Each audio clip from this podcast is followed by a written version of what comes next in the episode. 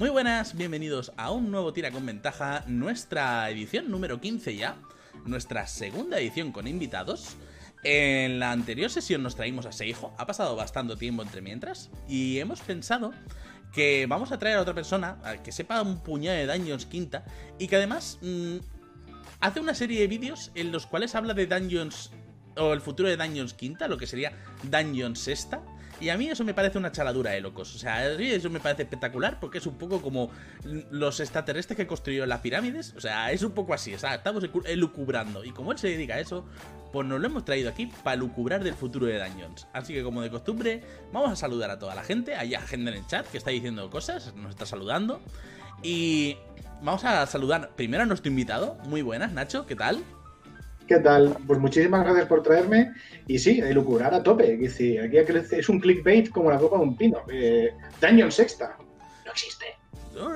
Pero lo podemos crear, como eh, lo podemos crear como todo lo que dice el, manual del máster, que está a discreción del máster. O sea, a discreción del eh. máster puedes crear Dungeon Sexta. Claro, tenemos la tecnología. Exacto, tenemos la tecnología, podemos hacerlo. y vamos a a saludar a nuestros amables contertulios, como de costumbre, la gente que sabe más que yo de todo lo que es este tema. Yo monto las cámaras y hago cuatro cosas. Los que tienen el conocimiento son ellos. Yo tengo la tecnología. Así que, muy buenas, Green, ¿qué tal? Muy buenas. Yo luego tuiteo de lo que hablemos y dentro de una semana Wizards dirá que lo saca, así que no os preocupéis que todo lo que yo deje luego por escrito se cumple. Eh, yo, no sé cómo está la cosa con Wizards ahora mismo, ¿eh? Para sacar cosas, ¿eh? Que después de lo de las traducciones. Eh... ¿Están cancelando contratos? Quizás porque se viene de ahí de sexta. Mm, ¿Quién sabe? ¡Oh! está todo pensado, es que somos unas máquinas. Y muy buenas, Caco, ¿qué tal? Hola, se me ha olvidado traerme el gorro de papel albal. no te preocupes, estamos todos en ese punto. O sea, vamos a salir todos de aquí fumando droga porro a topísimo y hablando de dungeons. Bien, ¿por dónde empezamos de Dungeon Sexta? ¿Vale? Más allá, porque estábamos haciendo un poco la coña interna para los que no. Para los que veis esto en YouTube más adelante. Estábamos haciendo la coña interna eh, fuera de cámara fuera de directo. De que eh, todo el directo se iba a resumir en arreglar el Ranger. Ya está. o sea, ya está. Y a partir de ahí, charla de sofá. Así que, ¿por dónde empezamos por Dungeon Sexta? Nacho, ¿qué es lo que tú crees de buenas a primeras el cambio, la revolución, lo que no sabemos que necesitamos y va a traer daños. ¿Esta qué es? Hombre, a ver, lo que necesitamos y no lo sabemos, eh, buenas herramientas para el director de juego, evidentemente. Quiero decir, que no te suelten en medio de la selva, que es un, juego eh, relativamente denso como Dungeons Quinta o Dungeons Quinta punto o Sexta, sin, sin, mucho más que, explicar. Es decir, eso yo creo que la gente que hemos jugado mucho tiempo a este juego es lo que más echamos de menos. No obstante, no creo que sea eso lo que vayamos a ver en Daño Sexta. Yo lo que creo es que vamos a ver una simplificación de reglas y sobre todo lo que vamos a ver es que, Wizard se, vuelca más en el mundo online, porque es lo que está salvando los garbanzos hoy, por hoy. Y es lo que le ha dado la cantidad de, éxito que tiene en estos momentos. De hecho, la encuesta que salió hace poco de, de Dungeons, ¿vale? El Service, esto que hicieron un poco para ver los, las costumbres y los usos que hace la gente de Dungeons y demás, eh, había un apartado que directamente era para canales de streaming, que de hecho se podía ver ahí a tirar, no, a salvación de carisma, y que podéis proponer más cosas aparte de partidas, como por ejemplo este maravilloso podcast, que no sé por qué no lo estáis proponiendo, o sea, cosas así. Pero eso sí que es verdad que va enfocado todo ahora a Twitch, a streamings, a, emisiones en directo, a gente jugando. Pero. Sí, Perdón, perdón si tú te metes en su Discord oficial, que los Discords de este tipo de cosas siempre suelen tener un, canal que es para anuncios y noticias que tú puedes activar y que te redirija las noticias a tu propio servidor, eh, las noticias que te retransmite son eh, cuando te sale un nuevo artículo de UA, cuando te sale la encuesta en resolución al propio artículo de UA, los eh, libros que van anunciando y traducciones que van sacando y eh, los streamings y los calendarios, que al principio, la primera semana del mes ya te dicen, toda esta semana tenemos estos, estos streamings en estas horas y en estos días.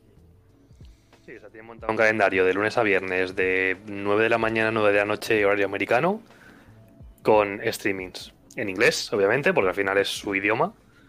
Pero es un canal de diferentes canales, que es Critical Role, que si luego tienes a los de Adventure Zone, lo que sea, y te, te ponen todo el calendario semanal para que estés enterado y puedas apuntarte a donde quieras. Sí, no, pero también romper una lanza a favor de que las. Eh, no, sé exactamente si son las Gencon o lo que eran las Gencon y demás. Sí que hicieron por abrir un poco el abanico de, idiomas y como que invitaron también a canales sudamericanos, porque me suena que estuvo por ahí el Warius también y estuvo hablando con Satin Phoenix y con un montón de gente.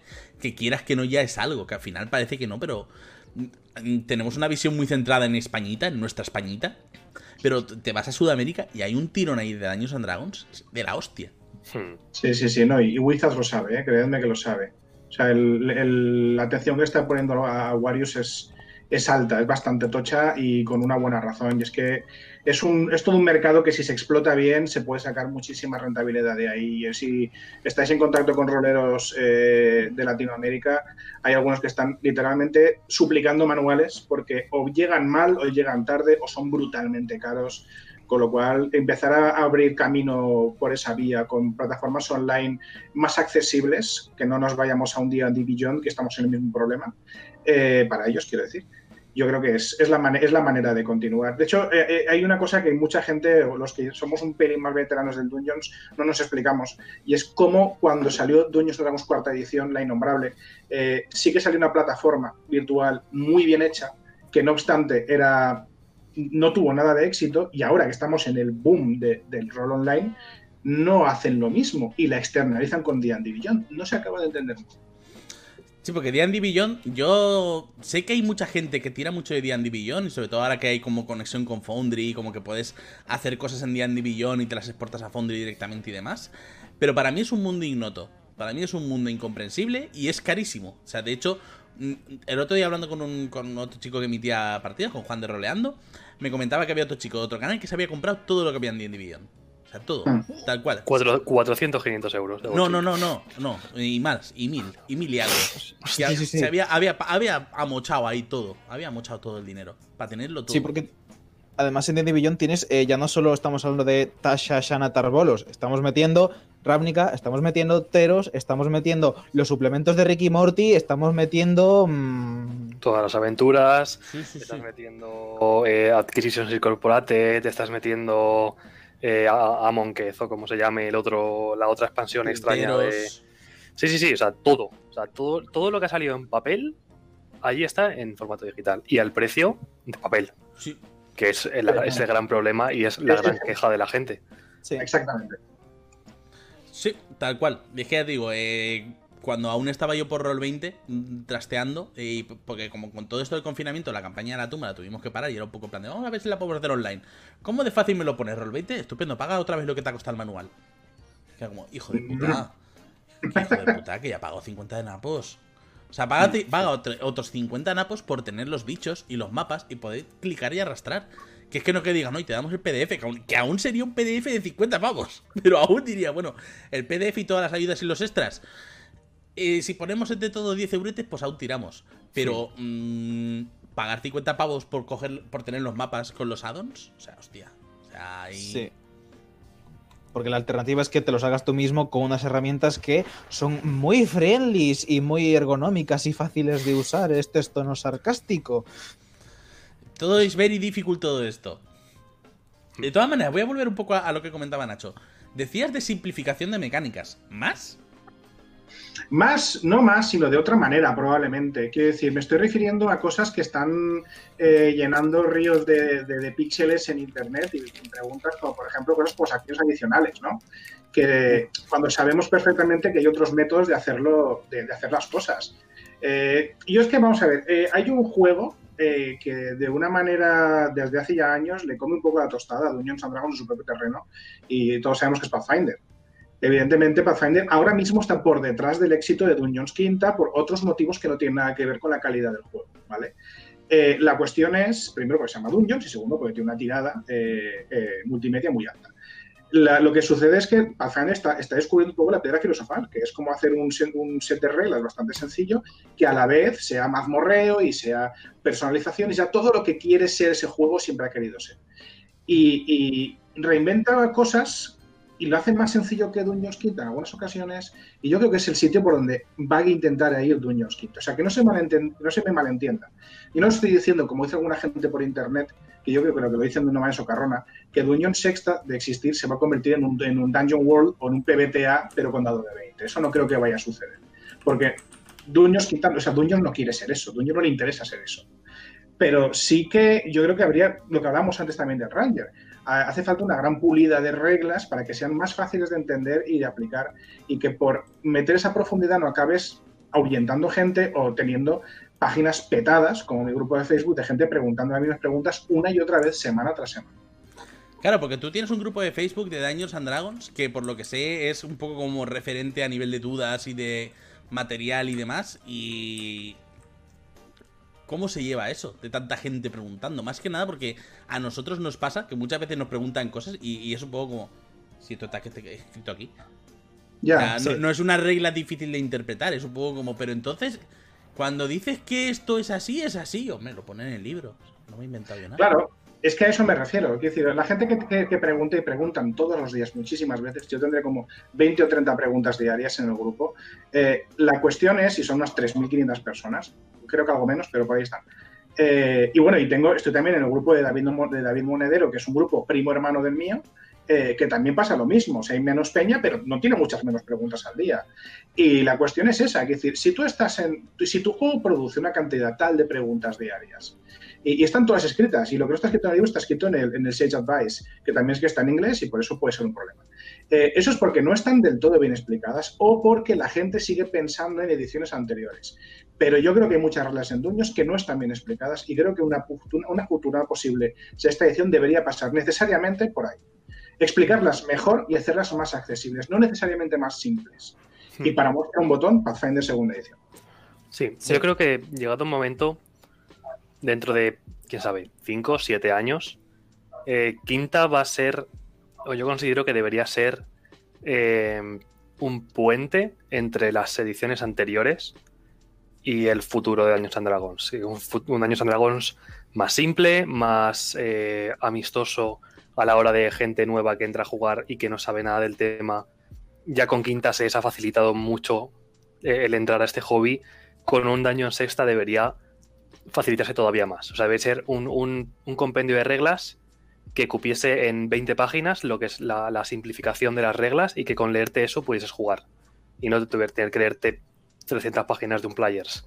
Algo, algo que lo que es en cuestión mecánico sea simple. Porque me da la impresión de que muchas veces en quinta hemos dado el paso hacia la simpleza, hacia la simplificación, pero quizás por miedo a dejarse muchos detrás, ¿sabes? Por medio de hacer un cuarta y que la gente siga sin salir el tres y medio, han dicho, vale, vamos a cambiarlo, pero vamos a dejar las cosas que sabemos que a la gente que lleva jugando con nosotros en tres y medio a saber cuántos años le gusta. Entonces vamos a, no vamos a simplificarlo todo, vamos a simplificar algunas cosas. Hmm. Y para mí ha sido un poco eso, o sea, para mí quinta fue el vamos a hacer una edición que consiga traer gente nueva, pero que también consiga arrastrar a todo el grueso de gente que no está avanzando en las ediciones. Completamente de acuerdo contigo. Y eso, oye, a ver, conseguirlo han conseguido. Han conseguido atraer a muchísima gente nueva. O sea, han conseguido que Daños and Dragons esté casi a punto de convertirse en algo, entre comillas, mainstream, de que cualquiera puede conocer a un amigo que juega y no tiene por qué considerarse una exclusión social como se consideraba hace 10 años de juegas años and Dragons ah, y, tus, y, en un sótano con tus amigos o no, ahora somos empezamos a ser gente normal. Y, y eso y, y, no solamente eso, sino que además han conseguido desatascar el tapón de tres y medio, de conseguir arrastrar a toda esa gente que se aferraba a tres y medio, que parece que los hemos sacado a rastras y ellos arañando el suelo a su paso, pero también, también han conseguido salir de ahí. Es que lo pasamos muy mal, es que lo pasamos muy mal. O sea, yo soy muy defensor de Daños Cuarta, pero lo pasamos muy mal. Yo defiendo Daños Cuarta como defiendo el cine cutre. O sea, es un poco de que lo tengo que querer, pero, pero, pero pasan estas cosas. Pero sí que es verdad, sobre todo el, atraer a gente y el atraer eh, rangos de edad. Porque yo me acuerdo, y es una de esas cositas que me voy a quedar toda la vida, eh, de, en una tiendecita que hay de de alimentación eh, china en Valencia, ¿vale? Que tiene un poco pamaoz y cosas así, que lo mismo, Nacho, como creo que es de Valencia, que lo mismo lo conoce el Felisano de toda la vida. Hombre, para no conocerlo. Pues yo me acuerdo de un día ir ahí a cargar ramen, porque normalmente vamos ahí a cargar ramen, y ver cuatro chavalitos de 15 años, un grupo mezclado de chicos y chicas, jugando en la mina de Fandelver. Ahí, ahí dentro en el Felizano. Y yo lo estaba viendo un poco como, como los exploradores que, llegan a, una isla y ven los primeros mm, pobladores de allí, que es un poco como, qué bonito. ¿Me acerco a decirle algo? No, no, no, no, déjalo, que disfrute. No, no les asustes. Sí, sí, sí, sí, sí, o sea, era un poco eh, súper bonito y súper especial ver esas edades. Y que además ahora mismo es eso, ahora, por la mierda de situación no se puede, pero ahora mismo en esta situación, mm, si en tu pueblo hay asociaciones y cosas así, te puedes plantear el hacer un taller de dungeons y que te mire raro. Hmm, sí, sí. O directamente ir a algo oficial, como puede ser a lo mejor la casa de la juventud de la ciudad en la que estés y hacer y decirles, oye, vamos a montar esto. Y a lo mejor te dicen, ah, pues oye, vale, guay, tal. Que a lo mejor eso efectivamente hace unos años te miran raro y te dicen, no, no, no, eso. No, mejor no, este no es el sitio. También, una de las cosas que deberían mirar si quieren darle este enfoque más a expandirlo a un nuevo público y demás, Adventures League, abramos ese cajón. ¿Por qué coño tiene la fama que tiene? ¿Y por qué nadie lo soporta? Ni siquiera los que están dentro. Buah, pero vamos a ver, yo tengo, yo tengo bastantes amigos eh, eh, norteamericanos, estadounidenses, que están muy metidos en Adventures League. Eh, y la verdad es que el problema que tienen allí es sobre todo el arquetipo de jugador que va a jugar Adventures League. Y eso también es bastante más. casos específicos que hacen mucho ruido que la normalidad de la gente que va a jugar. vamos, es que el friki americano no es el friki español, para empezar. Y luego dentro del friki americano hay una subespecie de, basement dweller, ¿vale? De, morador, de, morador de, sótano, que lleva jugando Dungeons y, ah, desde que existe, o sea, todavía tiene la caja blanca que se está desintegrando por momentos. Y, ese tío sigue yendo a jugar a Adventures League y tienes que casar en una mesa intereses muy distintos, gente que ha abordado Dungeons desde ópticas muy diferentes eh, y no los conoces. Es, como jugar jornadas constantemente, solo que encima la gente que te viene, porque son norteamericanos, son también un poco más extremitos o pueden tener referencias un poco muy distintas. O sea, ¿cómo te metes en la misma mesa a un chaval de 19 o de, o de 16 años que para él Dungeons es Matt Mercer con un señor de 42 eh, que lleva jugando desde los años 80 con el mismo enano guerrero eh, permanentemente, ¿sabes?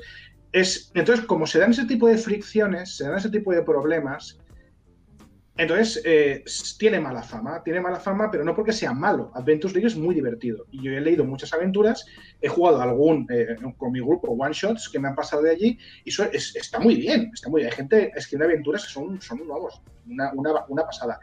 Pero las partidas en sí mismas tienen mala fama porque tienen ese tipo de, incidencia acumulada, ahora que está muy de moda el término, de, peña rarita que ha, que ha saltado allí. Y luego también hay otro problema, y es que se ve muy crunchy y se ve muy limitante porque Wizards quiere que todo el mundo tenga la misma experiencia en, en Adventures League. Entonces hay una serie de limitaciones a las cosas que puedes escoger y a las cosas que puedes jugar en una partida de Adventures League. Así que, por ejemplo, no puedes combinar más de dos manuales distintos, a partir de nivel X no puedes, antes, perdón, de nivel X no puedes coger héroes que vuelen como un, como un aracocra. Entonces hay mucha gente que eso lo ve como un pasillazo total. Que luego la aventura no es así. La aventura es una aventura, es un one shot, es una aventura corta, no tiene mucho más.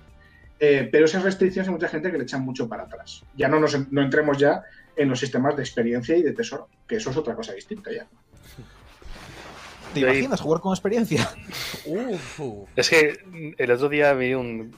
Tengo dos cosas. Una respecto a la experiencia. El otro día vi un tweet que, de alguien relativamente grande americano y preguntaba en plan: ¿qué usas para medir la experiencia? ¿Puntos de experiencia o milestones? Y era un 80-20 hacia, hacia los milestones. O sea, la gente ya no juega contando, has matado a este bicho, vale, pero ¿quién ha dado el golpe final? Tú. Vale, pero ¿quién le ha quitado más puntos de vida? Tú. Vale, pues tú te llevas, si son 250 puntos del bicho, pues tú te llevas no sé cuánto más un...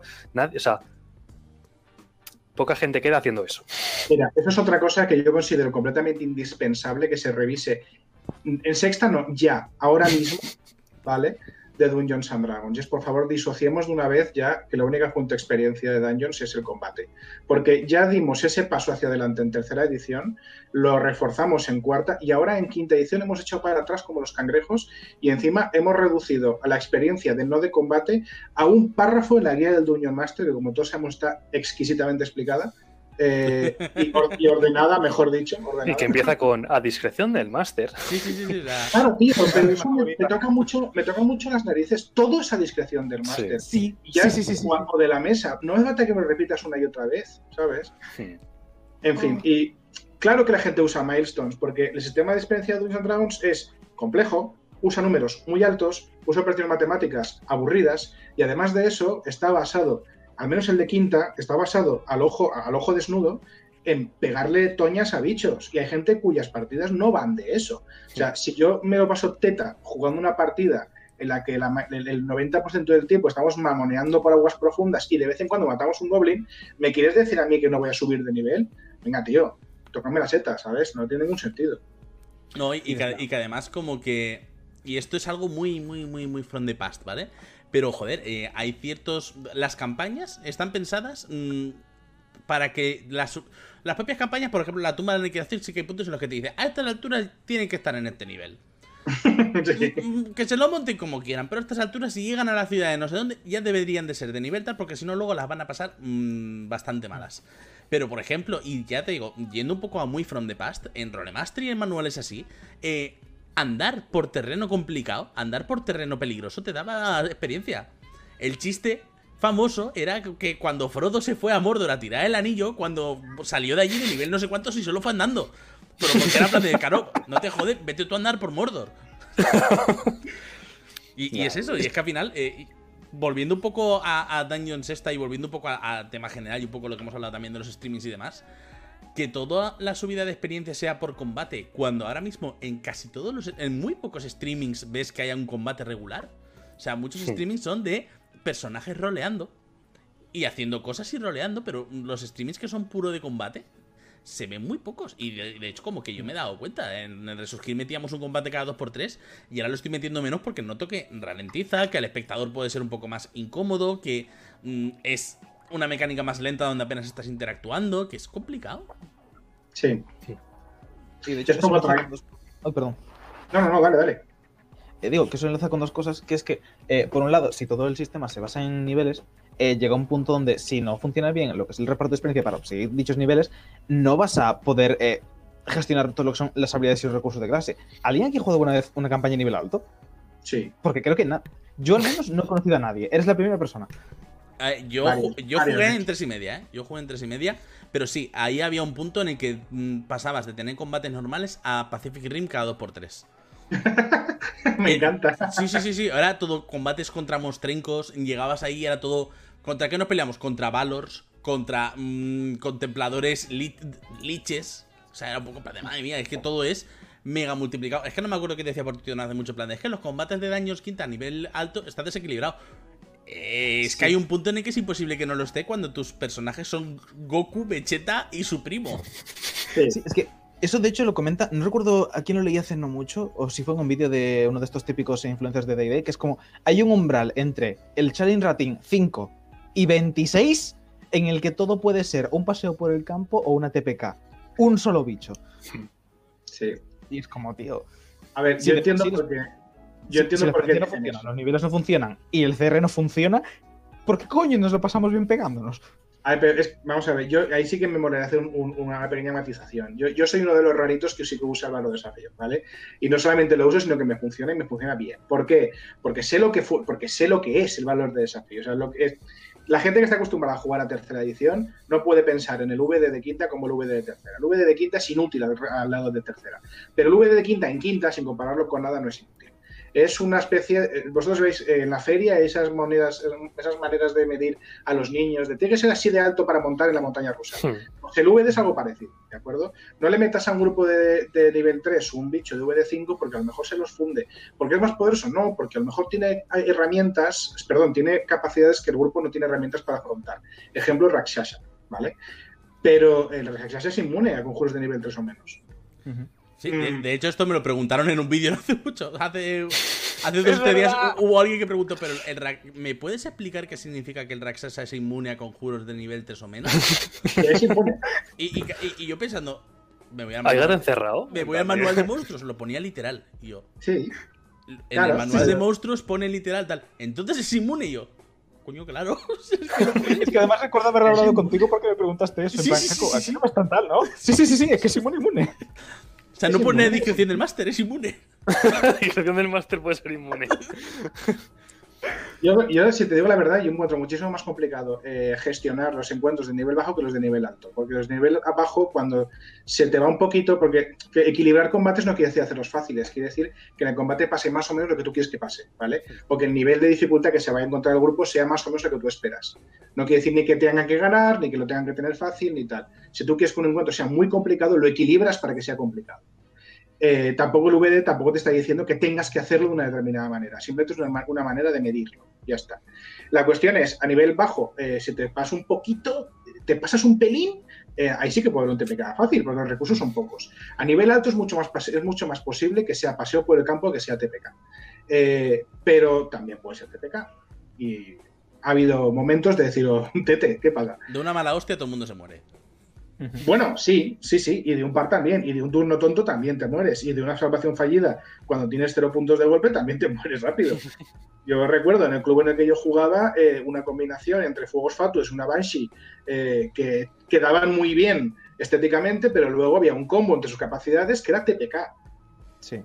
Y el Master se quedó así mirando diciendo, ostras, perdón, tíos, perdonad no, eh, no habéis muerto, ¿vale? Esto no, se me había ocurrido esta mierda, ha sucedido por accidente. Entonces, claro, eh, hay, que, hay que medir esas cosas bien. La cuestión es que eh, hay muchas cosas que el valor desafío no está midiendo. No está midiendo cuántos combates lleva, no está midiendo cuántos sois, no está midiendo, bueno, lo mide, pero lo mide mal. No está midiendo cuál, equipo lleváis y no está midiendo pues, el terreno, por ejemplo. Con lo cual, no te puedes basar solo en el valor de desafío. De todos modos, también, si somos un poquito malos, mm, no seas el típico DM que hace un combate en una habitación de cuadrada, sin nada, ¿de acuerdo? Alinea un poco el combate. Es decir, no es, no es justo decir que el valor de desafío está roto cuando luego lo estás poniendo en práctica en una simulación matemática en tu cabeza en el que solamente hay bichos y el grupo no es ajedrez, es Dungeons and Dragons. ¿Te imaginas jugar a Final Fantasy en Dungeons and Dragons? Mm, o en general el género que es conocido como Forniga sin Arrow. Sí, sí, sí que, sí que me lo imagino. De hecho, lo hice cuando era más joven y más ignorante que ahora. Ay, qué jóvenes, qué jóvenes fuimos y qué ignorantes y locuelos, probando combinaciones locas. No, pero al final sí que es cierto que es un poco lo que hemos venido hablando en algunos programas. En el programa anterior hablamos de monstruos y de cómo no solamente lo importante es el monstruo, sino también es importante lo que rodea al monstruo. Claro. No, no es simplemente decir, eh, les voy a soltar un ogro a lo mejor es decir, vale, se están internando en la caverna de un ogro. Entonces va a haber ciertas cosas que pueden influir durante el combate. Pueden descubrir cosas anteriormente que les den pistas. O pueden no descubrirlas y van con menos idea a lo que se enfrentan. O pueden encontrarse, yo qué sé, es que le puedes dar tantísimas vueltas. Eh, pueden encontrarse eh, esclavos del ogro o, prisioneros que les puedan echar una mano a posteriori y directamente salgan pitando y, armen escándalo y, y se entere, depende de cómo manejen el encuentro social en ese punto. Es decir, que no. Yo creo que poca gente queda que meta a sus personajes en, una dungeon y sea habitación por habitación. Uy, entras en una habitación, hay un bicho, mátalo, venga, seguimos, siguiente habitación. Claro, pero porque ya no, se, ya no se diseñan los dungeons así. Quiere decir, eh, si te lees cualquier campaña ahora mismo más o menos mm, cercana de Dungeons Quinta, como yo que sé, Estrad, La Tumba, etcétera, y te lo lees en comparación, porque es lo más cercano y el referente más cercano a los cuentos de Portal Bostezante, eh, tú lees esos cuentos de Portal Bostezante y son escenarios del Descent, con una historieta, pero son escenarios del Descent, de avance y pegue. La tumba de los horrores es que tiene dos combates. Y es todo pues eh, el juego de la oca, solo que todo mata. La tumba de los horrores deja de ser divertida en el momento en el que lees el primer puñetero pasillo. y lo sé porque la he jugado y el 27 está ahí.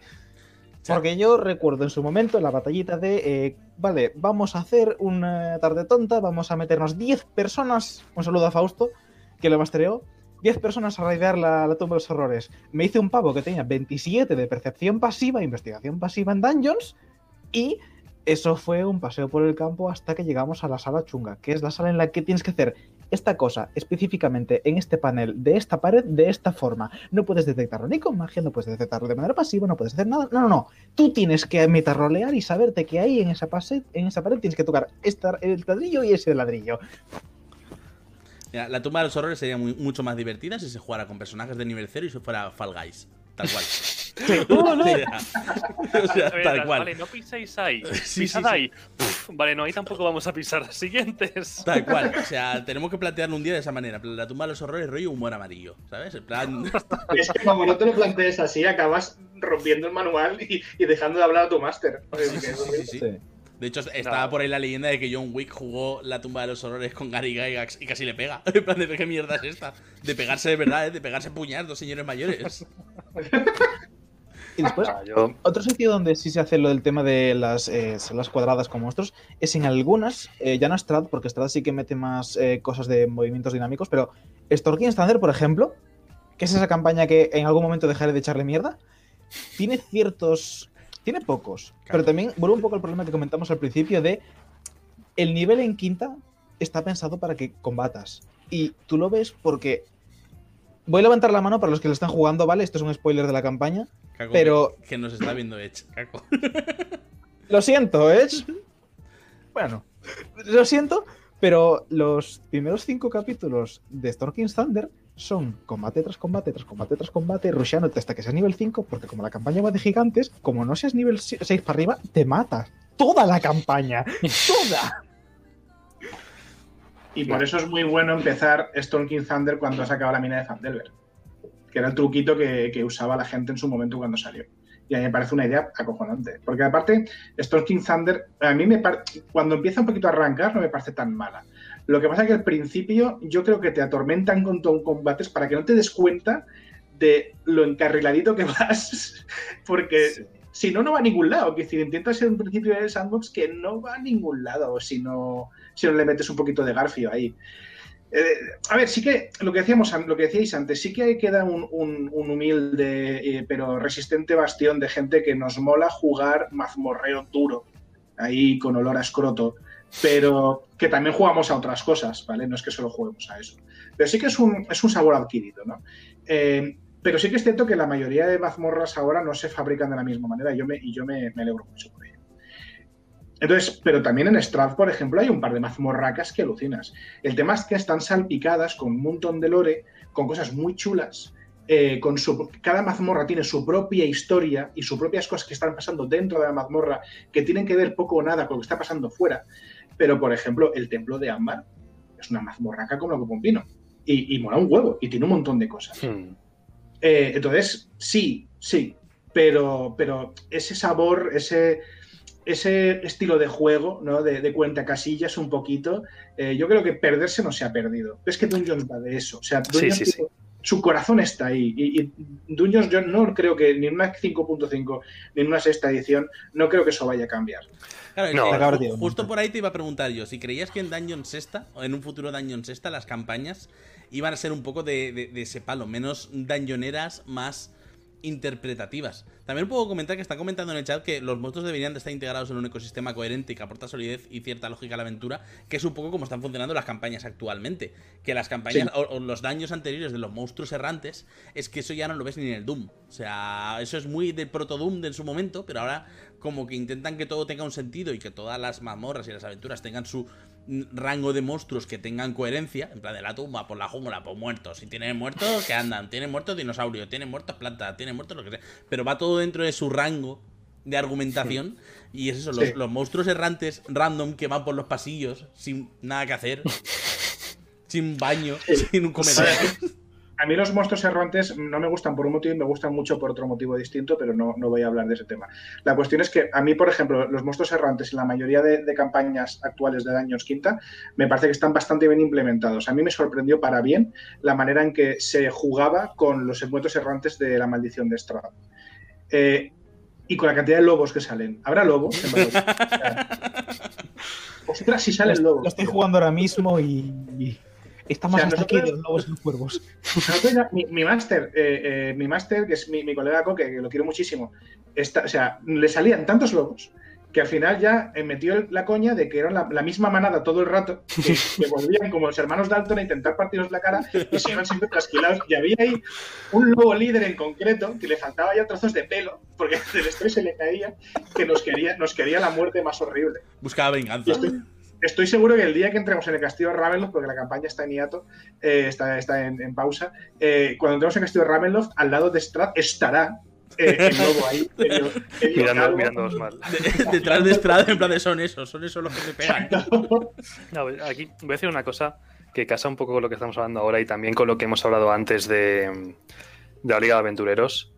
Eh, yo siempre sostengo que ni todos los masters están hechos para todos los jugadores, ni todos los jugadores están hechos para todos los masters, ni todos los jugadores casan bien con todos los tipos de jugadores. Entonces, yo creo que eh, al final, cuando tú construyes una mesa de juego que funciona, lo has conseguido porque los jugadores se entienden entre sí, porque buscan cosas parecidas, porque el máster sabe darle las cosas que buscan y van con la misma dinámica. Entonces, al final es, cuando encuentras esa mesa que es la tuya y, todos, y a todos les gusta lo mismo, funciona bien. Y yo creo que es también lo mismo por lo que Liga de Aventureros a veces se habla tantas pestes, que es lo que has dicho tú, que es encontrarte una mesa con jugadores que van en una dirección, jugadores que van en otra, masters que no van en ninguna de las dos direcciones y tienen que quedarse con lo que dice el módulo y con lo que dice la aventura y tienen que hacer eso y es rígido en una parte. Yo creo que ese es el problema, que es que al final no es una mesa de juego, es una mesa de jornadas. Sí. Entonces, pero una mesa de jornadas al final sabes que vas un día, a lo mejor vas un juego y dices, vale, este juego para jugarlo en jornadas no mola tanto porque lo suyo es que fuesen partidas más largas o jugarlo con gente con la que yo sé que van en la misma dirección. Pero colega aventureros es siempre lo mismo. Entonces, si pruebas una vez y no te gusta, a lo mejor no vuelves. Y hablas pestes porque no te ha gustado nada la experiencia, porque le tocó un tryharder al lado que quería matar a todos los monstruos él. Y tú querías decir que, que, tu señor que estaba cojo, pues que era muy feliz, pero que se había metido a ser aventurero para costearse una pata de palo nueva. Entonces, al final es que es eso, o sea, encontrar una mesa de juego que casa a todos los jugadores con el máster y el, el máster con los jugadores es lo bonito de jugar rol. Ya no te digo Dungeons, ni te digo llamada de Cthulhu. Es, es lo bonito de jugar rol, es tener una mesa que sabe a lo que va a jugar y todos juegan a lo mismo. Claro, pero es que eso en jornadas, yo por experiencia de jornadas, que, me he comido jornadas de todos los colores, que he organizado, que he estado. Mm, que me he criado en jornadas, como aquel que dice, tener un producto como Dungeons and Dragons, que tengas una aventura que sea lo suficientemente estándar como para que la gente interprete. Pero tiene que haber combate, porque Dungeons es combate. Y que le guste tanto al que es culo duro como al que es novato.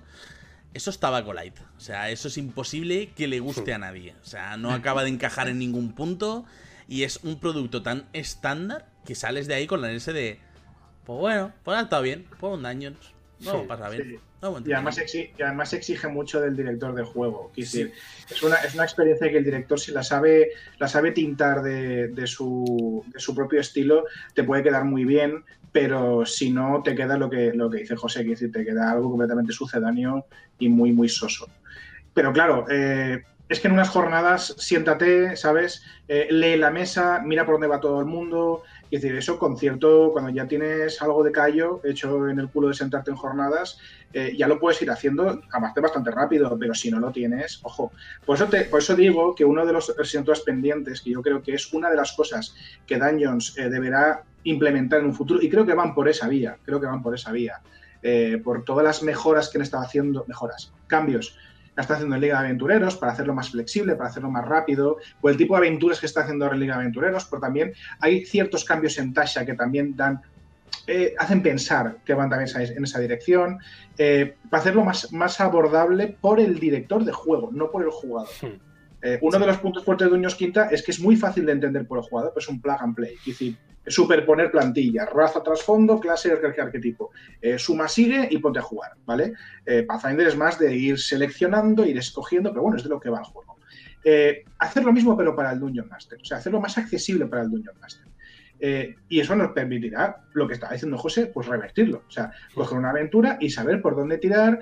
Y el, lo que decíamos antes, el diseño de aventuras yo creo que va a ir por ahí. Va a ser más accesible al Dungeon Master y va a ser más fácil también luego eh, de llevar a un tablero online o para llevarlo a una mesa online, porque el salto de físico online también necesita un planteamiento de aventura distinto. Y pese a lo que me va a decir el público en general, Dungeons Cuarta lo hacía muy bien. La construcción de encuentros, plantear los encuentros, lo hacía muy bien. Problema, había demasiado combate. Pero no en esta casa se está en la cuarta. No, no te preocupes, Nacho, que el público está muy bien enseñado y el público sabe que Daños Cuarta en esta casa es palabrita, es ley, estamos muy a tope con Daños Cuarta. pero al César lo que es del César, es decir, tú crees un módulo de, tú coges un módulo de cuarta edición, una aventura, y el 80% es combate. Pero el combate está muy bien explicado, ¿eh?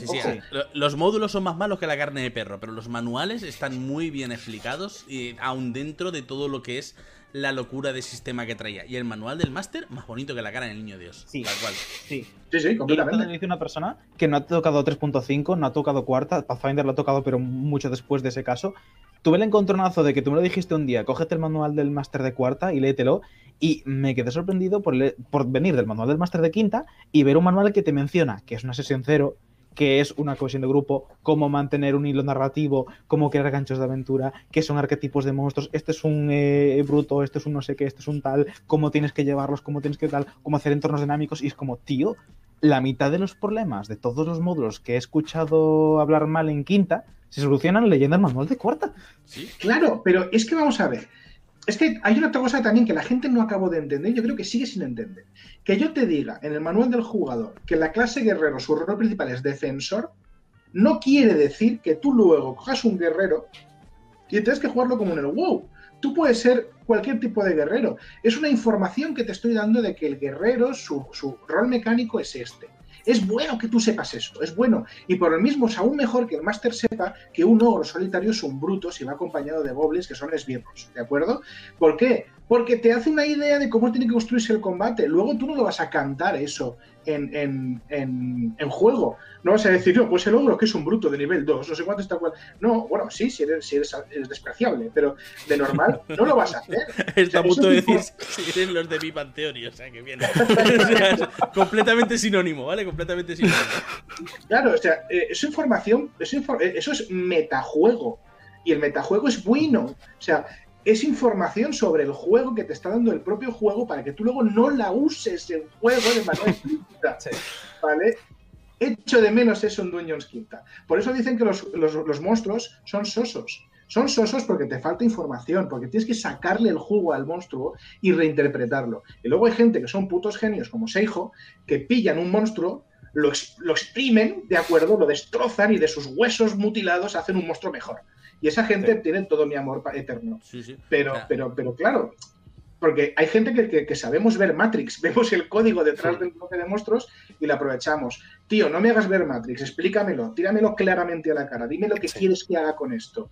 Y yo creo que si hay una siguiente edición, volveremos a eso porque la queja ha sido bastante, bastante extendida. De hecho, eh, Breve Inciso, el monstruo que jugamos ayer en el de Dragón es de Seijo. ¿Vale? O sea, que lo sepas. Y además eh, es el pastor de pensamientos, que es un monstruo muy catuliano. Y además mm. como que le metí las músicas de las flautas de Azazoth. Y le metí... No, pero es que encima luego le metí, en plan sonido, el cantar de las linternas, la Winter Lanterns de Bloodborne. Pues todo ahí metido. Las flautitas, la Winter Lanterns y aquellos viendo fumadas. O sea, espectacular. Sí, sí, sí. Tuve que transformarme en un puñetero cangrejo gigante inmune a condiciones de, encantado, asustado y paralizado para poder zurrarme con el señor babosa toca flautas. Bien, y, un poco a lo que íbamos, eh, porque creo que es un tema que al final como que lo hemos mencionado pero no hemos vuelto. El futuro de las aventuras y campañas de Dungeons Quinta, lo que sería las Dungeons Sexta, pasa por hacerlo más interpretativo y menos de pegarse. No creo creo que probablemente se intente llegar más interpretativo. Creo que eh, probablemente se trate de llegar a más público y a más estilos de juego. Pero Dungeons es un juego que siempre va a apostar por el combate táctico.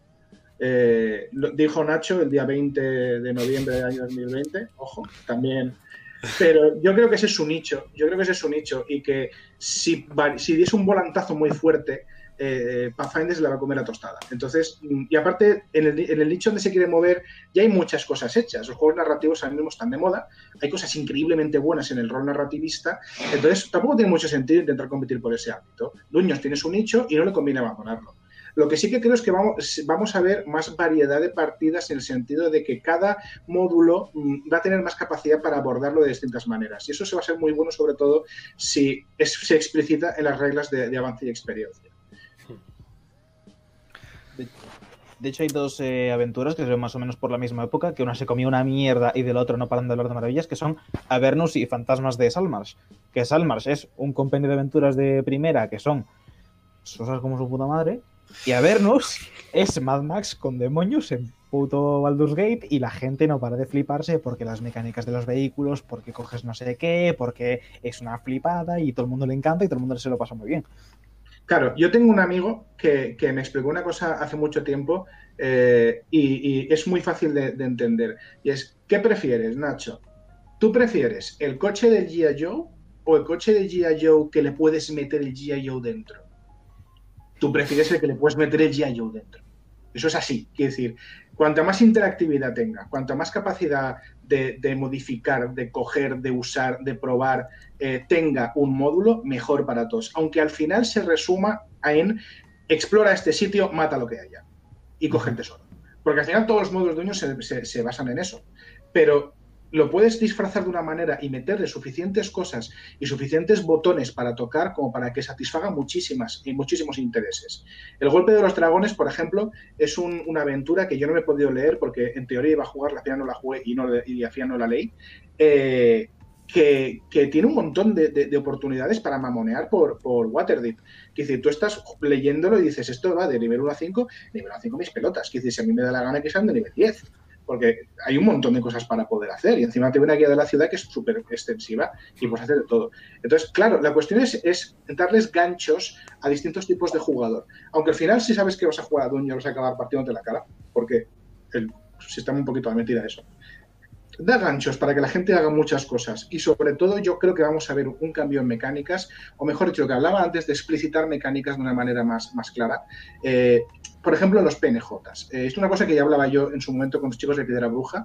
Eh, y yo creo que cuando veo ciertos cuadros de texto o cuando veo la explicación de ciertos personajes en aventuras como, como Strad, ya estoy viendo ese cambio, que es incluir, aparte del bloque estadístico, meter un bloque mm, mm, semimecánico con eh, cosas que le importan o cosas que no quiere el PNJ, para que un diálogo con ese PNJ eh, sea más fácil de abordar por parte del Dungeon Master. Yo creo que eso es vital.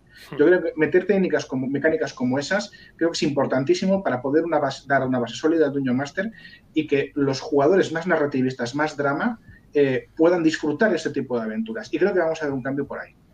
¿Y sabes dónde he visto yo mucho eso de que de las aproximaciones a nivel de conversación hacia los PNJs? En la llamada de Cthulhu. Bueno, claro, es que es un juego investigativo. es que realmente, vamos a ver, es que la investigación en el rol no, no, deja de ser ir a sitios, encontrar, encontrar información para poder afrontar un reto posterior. Eh, ¿Por qué no se puede hacer en Dungeons? Spoiler, se puede hacer en Dungeons. Lo que necesitas es tenerlas, que el máster tenga las pistas a mano para decidir cuándo darlas. ¿Y cómo puedes hacer eso? Escribiéndolas en un bloque de estadísticas al lado del monstruo que las tiene. O del PNJ que las tiene. Está sencillo como eso. Que al final puedes tener un bloque diciendo ¿qué información tiene el PNJ? Eh, preguntas fáciles de qué quiere, qué no quiere, qué desea, qué está dispuesto a hacer. Claro. En la mina perdida de Fandelver, que es una aventura con algo pompino, eh, tienes un montón de. Eh, un montón, no, pero tienes varios, porque no hay tantos PNJs importantes. Tienes varios bloques de, texto de qué sabe Fulanito, qué quiere Fulanito y tal. Y, está cerca de cuando aparece Fulanito. Con lo cual es, es muy útil y es muy bueno tener eso. Eso lo vamos, yo creo que lo vamos a ver más porque es necesario para el tipo de aventuras que se están jugando, se están jugando ahora. Y no solamente en, canales que no tienen que ver con Wizards, sino en los propios de Wizards también. Sí, claro. perdón, perdón. ¿Sabes un problemita que tiene eh, ese tipo de estadísticas? Que hay tres en cada manual. Que es el problema que tienen. Porque tengo el máster de Strad que se está quejando cada dos por tres de. Y este PNJ tiene el pelo rubio, pasando páginas en una libreta, y los ojos azules. Y un segundo, que no encuentro mis notas. Es que quiero deciros más cosas, pero es que el manual no las pone. Sí. Pasa, por ejemplo, una coña interna que tengo con Elsior de Rodal Libitum. Eh, estuvimos hablando de unas cosas de Thorkin Thunder, que hay un personaje que es muy importante para la trama, ¿vale? Porque hace cosas que son pilar central de si esto no pasa, la trama no tira para adelante. Ese personaje, llegado a cierto punto, si pasan ciertas cosas, eh, está en una localización, pero está ahí porque el manual dice que tiene que estar. Porque textualmente aparece una frasecita que es y no querrá decir nada si le preguntas sobre su pasado.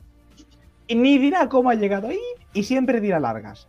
Y dos páginas más adelante tienes una lista de preguntas que le pueden hacer a otro personaje distinto, que son preguntas sobre la trama, ¿vale? Y dicen, si le preguntan esta cosa, dice esta frase en específico. Y a lo mejor son dos hojas de diálogo con preguntas posibles y potenciales que te pueden decir sobre esas cosas. Que es para flipar. Es como, ¿cómo en la misma página puedes hacerlo tan bien y tan mal? Porque el autor, el autor le ha dado más peso a un personaje que a otro y no debería haberlo hecho. Sí. Dame, tú dame, dame movida, dame mandanga y ya diré yo si la uso o no. Sí, sí, sí. Pues que además al personaje que no es. Porque con uno te tiras a lo mejor tres o cuatro niveles de juerga por eh, puto eh, Faerun y el otro lo ves en esta sala y había muy buenas. Claro, es que además, y ya no tanto que tenga un abanico de preguntas gigantesco que pueda responder y demás, sino cosas tan básicas y que tienen todos los manuales de Cthulhu como si a este PNJ se, le acerca y se le pregunta en actitud hostil, no dirá nada de esto. Que es la típica de, pues voy a intimidarle. ¿Le intimida? Sí, se calla la boca. ¿Por qué? Porque, pues, coño, que lo dice aquí. Que se calla la boca porque se intimida. Y aquí muchas veces es como, pues le intimido, pues no sé, ¿cómo me sentiría yo si fuera este señor? Me intimidaría. y, que vampiro, y, que Vampiro, lleva haciendo esto de los, desde los 90, que tampoco es una cosa, no, no es hija de cohetes, ¿eh? Mm. Ahí de, vampiro ya no piloto tanto a nivel de aventuras. Porque muchas veces no había tanta aventura sino los Nueva York nocturno, Madrid nocturno, mm, Las Vegas nocturno, etcétera. Pero sí que es eso que, que está en otros libros, vaya, que están en otros manuales, que, es el cómo dirigirte a los PNJ para que te digan cosas. Mm. al final, en, al final todo, todo lo que sea un juego de rol eh, yo creo que en todos los juegos de rol hay una serie de mecánicas, sea el combate, sea la investigación, sea la interacción social, sea lo que sea. Y que al final cada juego elige, entre muchas comillas, especializarse en uno de esos aspectos. Por ejemplo, tienes Cthulhu y en lo que se especializa Cthulhu es en la investigación. Y te lo, te lo resaltan como importante. Todo el mundo conoce encontrar libros. ¿Por qué? Porque encontrar libros es lo que te va a dar la información sobre lo que te va a pasar después. Pero, por ejemplo, en Cthulhu el combate no es lo importante, porque si vas a Cthulhu a pegarte con bichos, se te acaba la aventura a los 20 minutos porque estás muerto y ya está. Mm. Sí, tal cual. Y, en Dungeons pasa un poco igual. Al final en Dungeons, ¿qué es lo que parece que es lo importante? El combate. Vale, sí, el combate es lo importante porque la mitad de las reglas del juego están orientadas al combate, a qué puedes hacer en combate y a qué no y cómo enfrentarte a un combate. Pero no está de más incluir cosas del resto de aspectos. Incluir cosas que te ayuden a la investigación, incluir cosas que te ayuden a la interacción social, incluir cosas que te ayuden a la interacción entre personajes y interacción de los personajes con los PNJs. Es decir, cuanto más completo, cuantas, cuantas más áreas completes, yo pienso al menos que esa aventura, ese one shot, esa campaña que estás escribiendo, se va a sentir más completa. Por supuesto. Y para mí eso es lo bonito. Yo, por ejemplo, estoy tengo una campaña propia, que está, está José, está Caco también. Y yo siempre intento que haya un poco de todo. Y que, que nada parezca demasiado forzado. O sea, yo si, si tengo que ponerse un combate, pues el combate aparecerá. Pero siempre intentaré que sea lo más orgánico posible. Y si quiero que investiguen, les iré dando largas y les iré soltando cositas para decirles, a lo mejor os conviene investigar esto. Y a través de PNJ, a través de carteles en las paredes, a través de sueños oníricos, a través de cualquiera de las herramientas que tiene un máster a su disposición, que son las que tú quieras a tu discreción. Así que, al final, eh, lo bonito para mí de jugar tu propia cosa, lo que tú estás creando, es que lo puedes nivelar como a ti te gusta jugar o como a ti te gusta dirigir. Yo muchas veces cojo una aventura prehecha me pongo a leerla, en la mitad del libro digo, es que esto no lo voy a llevar a mesa porque, uno, no voy a saber llevarlo porque no estoy casando yo con el tono que, con el que me están contando de cómo se lleva esta aventura, o dos, no me veo con suficiente capacidad como para meterle mano a la aventura y hacerla mía, O yo que sé, Strat, por ejemplo, me he empezado a leer Strat un montón de veces, me gusta mucho Strat, pero en el momento en el que digo, vale, voy a llevarlo a mesa, se me cae el mundo encima. Pero eso es porque tú esperas que el señor de Wisconsin sepa cómo eres tú y cómo es tu mesa. Y el señor de Wisconsin que ha quitado esa aventura o de Milwaukee, pues no sabe, no te conoce a ti, Green. Obviamente, obviamente. Claro, sí. A ver, es que lo que has dicho, estoy de acuerdo con todo, estoy de acuerdo con todo, pero eh, enlazo con lo que yo decía anteriormente. La cuestión es, eh, dado que cada mesa es un mundo y cada máster es un mundo, eh, es importante que tú a mí me des herramientas para poder gestionar la aventura como yo crea conveniente. Si las únicas herramientas que tengo o las mayores que tengo son para gestionar combates, eh, al final no voy a poder hacer todo lo demás con, esa seguridad. Eh, o me va a faltar, quiero decir.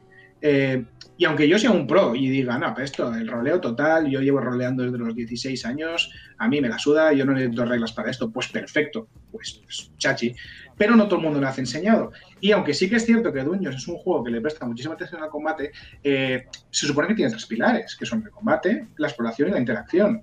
La exploración no está muy bien eh, abordada, por lo menos en los manuales básicos, pero la interacción está cero abordada en, los manuales básicos. Yo no te estoy pidiendo, eh, no le estoy pidiendo a Wizards, mejor dicho, que desarrolle un complejo sistema de influencia social, que podría, ¿eh? Ojo, podría, pero no se lo estoy pidiendo. Lo que estoy pidiéndole es que esa interacción que se basa en una tirada de carisma más competencia contra una CD, porque no tiene más sistema que ese, que me la vaya mejorando desde la parte del Dungeon Master, que le enseñe al Dungeon Master eh, cómo puede rolear mejor a esos PNJs, dándoles esas pautas de interpretación que ahora son tan escasas. Y lo que veníamos diciendo antes también, eh, ¿qué cambios podemos ver? Porque este cambio yo creo que se va a dar. Porque si nos fijamos, eh, bueno, si nos fijamos no, es, es evidente, salta a la vista, Dungeon se está llevando una, dirección muy clara hacia la inclusividad en los jugadores, ¿de acuerdo? Y esta inclusividad no se limita solamente a tener jugadores de toda raza, de toda etnia, de todo origen, de toda orientación sexual. No se, no se limita a eso. Y de todo nivel de capacidad personal. No se limita solamente a eso. Se limita también a alcanzar a tantos jugadores sea posible con estilos de juegos muy distintos. Wizards quiere comerse el mercado. Wizards quiere llegar a todas partes. Wizards quiere que Dungeons Dragons sea el juego al que todo el mundo puede jugar. Y eso también incluye eh, ese enfoque. Y por eso, por eso yo creo que no se va a parar en temas raciales o en temas de género o en temas eh, capacitistas. Yo creo que se va a lanzar también a mejorar ese aspecto de sus aventuras para poder llegar a más gente y a más gustos y a más estilos de juego, pese a que su corazón sea el combate táctico y la exploración. Sí, sí, sí. Pues al final yo creo que Quinta ya ha sido eso. O sea, Quinta ha sido abrirse para coger más mercado. O sea, ha sido abrir los brazos para abrazar a más gente. Y en una futura sexta seguirán trabajando lo mismo. Cuanto más mercado tengas, más dinero ganas, porque más libros te van a comprar. y, que también eso da pie a, tomar decisiones más conservadoras, porque yo no sé si a estas alturas, con todo el chiringuito que tienen montado, Wizard se puede permitir otro Daños cuarta. No. Eh, ya estamos viendo las traducciones. O sea, lo de abrir los brazos para coger todo el mercado le ha salido tiro por la culata porque ahora mismo están cancelando todas las traducciones de contenido que ya tienen a otros países, así que.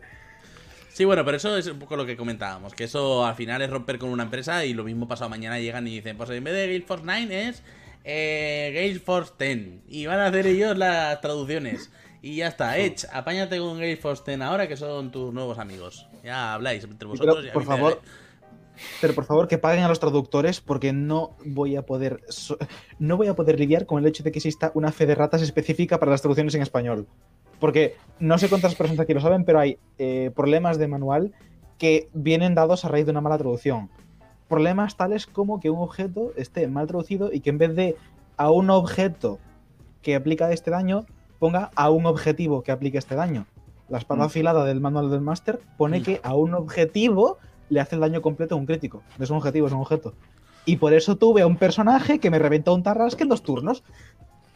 Una mala lectura, maldición. Porque es como, ah, los dados son completos. Vale, pues va, los dados de la espada, más el estilo de combate, más el de superioridad, más el de might, más los no sé qué, más de no sé cuántos. 700 de joyas en dos turnos. Malditos Munchkins. Quiero muchísimo ese tío. Quiero muchísimo. Joder. No, no soporto que la traducción esté mal hecha, pero es que ese tío ahora tiene una batallita para contar para toda la vida. Sí, sí. A ver, eh, y, hay, conjuros también que no están bien traducidos, y en, los manuales de Resurgir Dragón hay monstruos que no están bien traducidos. Quiero decir, pues sí, es claro, eso es un, problema. Eh, de todos modos, a mí, a mí un poquito sí que, me, sí que me, me, escama que Wizards esté tan agresivo, porque primero fue con el tema de los Ways, eh, ahora está con el tema de los de, de Gale Force 9 y a mí sí que me escama un poquito que esté tan agresivo, porque cuando una empresa se pone chunga en ese sentido, es porque hay problemas, me explico. O sea, una empresa que va bien, en principio no, suele, no se suele poner eh, chunga. Pero bueno, yo qué sé, no lo sé. Hablamos de Wizards y hablamos de Hasbro también. Exacto, sí. Eh, que son una, es una multinacional del ocio, pero es una multinacional, ojo. ¿Eh? No, esta es la multinacional que hace caramelos, ya, ya, pero es una multinacional, ojo. Ya digo, no, no creo que sea tanto que vayan mal como que tengan mucho celo de su licencia. Y que ahora mismo sea en plan de cualquiera que se acerque a 100 metros de mi licencia y no lo tenga yo aquí firmado, le pego un tiro en el pecho y ya me preocuparé más adelante por quién eres. De todos modos, hasta cierto punto también eh, Wizards es el.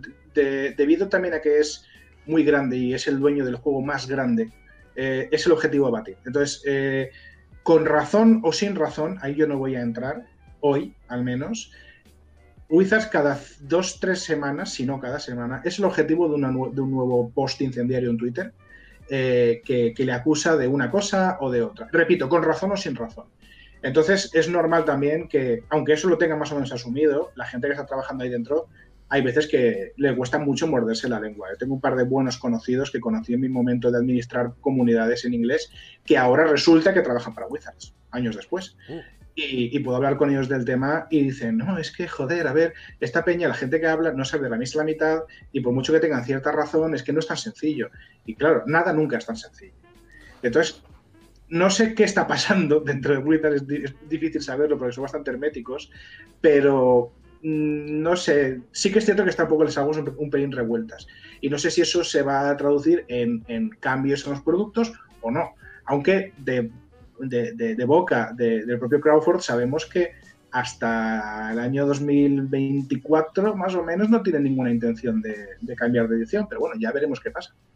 Claro, también es que es un poco, pues lo que comentábamos, que Wizards al final es parte de una, multinacional, o sea, es un gigante dentro, de otro gigante, y ciertas actitudes más o menos reprochables como que mm, les ha faltado a lo mejor la dureza para condenarlas de forma activa y han preferido hacer un poco la de mm, nos callamos, echamos a ese señor y ya está, no digáis nada, ya la gente se olvidará. Y claro, al final es un poco lo que ha pasado con, o lo que ha ido pasando durante todo este tiempo con Zack Sabbath, con lo que pasó con Adam Al final es, complicado, es complicado porque al final... Con el propio Mels, el propio Mels, que, hasta hace poco ha sido uno de los de las, cabezas insignia de Dungeons and Dragons y diseñador de la quinta edición, diseñador de la cuarta edición, que decir, no es, no es nadie, o sea, es alguien importante dentro de Wizards y también pues ha sido muy tibios abordando las cagadas que ha tenido este caballero. Mm. Pero bueno, es que también, es que es eso, estamos hablando ya de business level, es decir, no todo lo que pasa se va a traducir en un comunicado oficial que agrade al público. Eh, es que hablamos de otro nivel. Nos puede parecer mal, a mí me parece mal, pero tiene cierta, hay que abordarlo con cierta perspectiva. Hay accionistas de por medio, vaya. Sí, básicamente. Sí. Pues vamos a abordar también otro de esos melones por abrir de daño sexta. Va, vamos a jugárnosla, vamos aquí a, a elucubrar. ¿Qué cosas van a salir o qué cosas querríamos que salieran en Dungeons sexta que no han salido en Dungeons quinta? Empiezo yo. 1, 2, 3, responda otra vez. Planescape. Sistema de crafteo funcional. Una lista de precios lógica, por favor. Sistema de rarezas para objetos mágicos. Ostras, me, pillas, me pillas a contrapelo, ¿eh? No se me ocurre. Mira, te lo voy a decir. Eh, un setting nuevo. Y cuando digo nuevo es completamente nuevo. Quiero un quiero otro de Berro. Quiero que se lo jueguen. Quiero que se vuelvan completamente locos y digan, te voy a sacar este setting de Dungeons and Dragons basado en las reglas que yo he hecho eh, y que donde todas mis reglas tienen sentido y son coherentes y es completamente nuevo y encima como tengo algunos de los mejores creativos del planeta eh, va a ser algo que hayas visto muy pocas veces. Quiero que se, que, se vuelvan o que se la saquen. O sea, en, en, plan Reinos Olvidados 2, ahora más olvidados que nunca, o algo así. en, plan, lo que pasó con Everron. Algo que no se había visto tal cual en esta, ese momento y que estaba completamente inspirado en las reglas del juego en vez de ser un escenario de, de fantasía al que le has puesto encima las reglas del juego. Hostia. Quiero un setting nativo para quinta o para sexta, porque otra de las cosas que vamos a tener seguro en sexta es retrocompatibilidad. ¿Sí? ¿Tú crees? Completamente. Debería.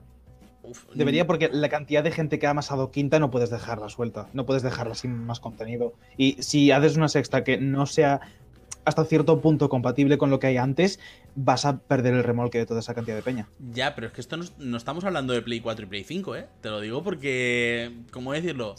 Había, había guías de retrocompatibilidad que, eran un poco así, en plan de, pues si aquí donde un 2 pone un 5, esto es retrocompatible porque resulta que estás modificando el stat de no sé qué. Pero luego, mm, toda la gente que ha amasado daños 3 y media los que no les ha gustado Quinta se han quedado por el camino. Y ahí había mucha más gente. No sé si más gente de la calle ahora mismo en Quinta, pero ahí había muchísima gente. ¿eh? Muchísima. No sé si ahora mismo en Quinta, pero eventualmente la retrocompatibilidad. La compatibilidad que tiene que tener sexta con quinta es como la que tiene que quinta con tercera y no con cuarta. Creo que es un poco el punto.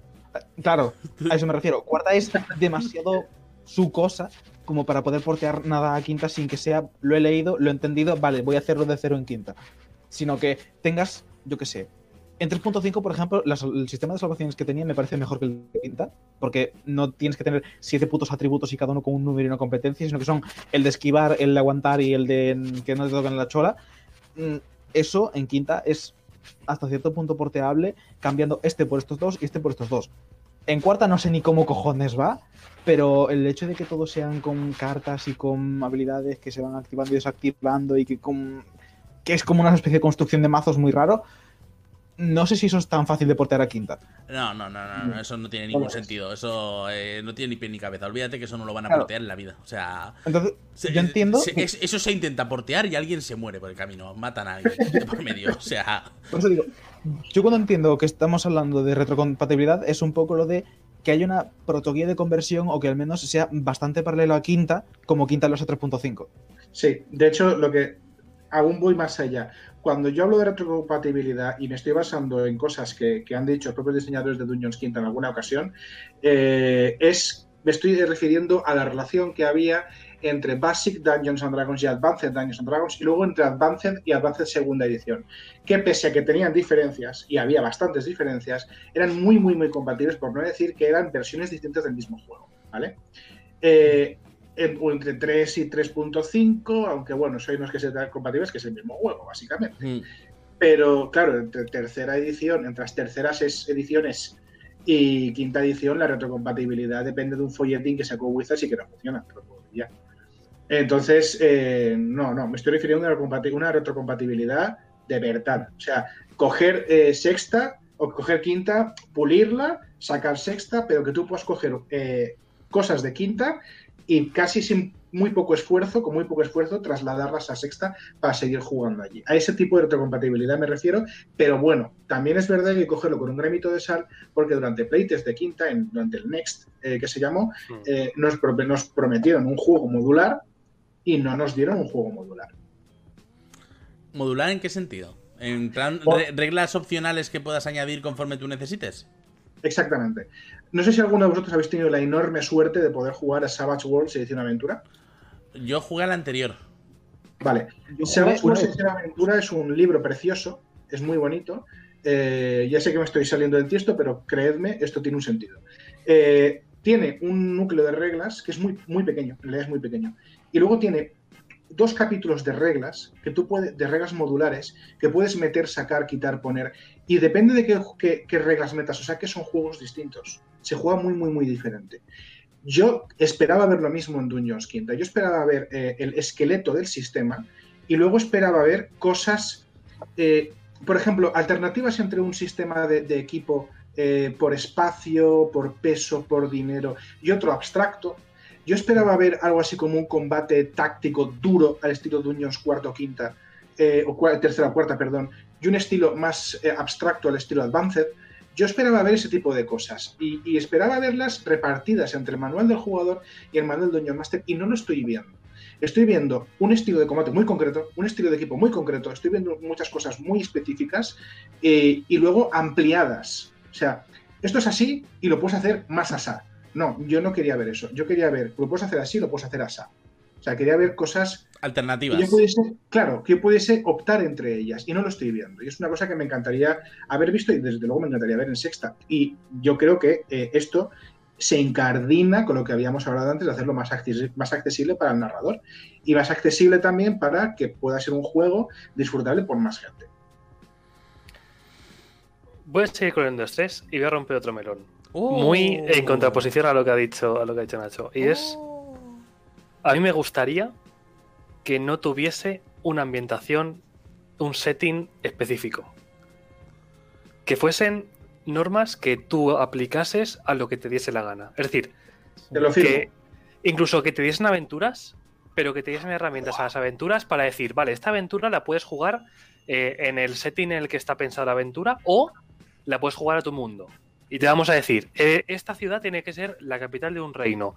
Y, eh, esta, esta, montaña tiene que ser una montaña que esté en una cordillera por esta cosa y por esta otra cosa. Es decir, que te den unas aventuras que tú puedas incorporar a tus campañas homebrew. Eh, simple, fácil. O sea, ¿y te fumas Reinos Olvidados? Y sí. Ojalá. Y ya sería hora. Pero, pero, vamos a ver, ¿y la, familia de Salvatore de qué va a comer? bueno, que todavía los, libros, de Tritz le seguirán dando rollo. Claro, pero esa gente tiene que comer de algo, hombre. Los, los tienen que, vivir. Que saque esta trilogía de Drizzt Urden y volverá a comer, ¿no? no se preocupe. Yo voy a apuntar fuerte y voy a decir una aventura inicial en el libro de las reglas, como los juegos de rol de verdad. De, hecho, a día de hoy no he conocido otro puto manual que no es el de D&D que no trae aventura inicial. Sí, daños, Ni uno. Sí, daños cuarta. en el manual de daños cuarta, no me acuerdo en cuál, si era en el máster o en cuál, porque tengo esos recuerdos muy difusos, pero venía una aventura.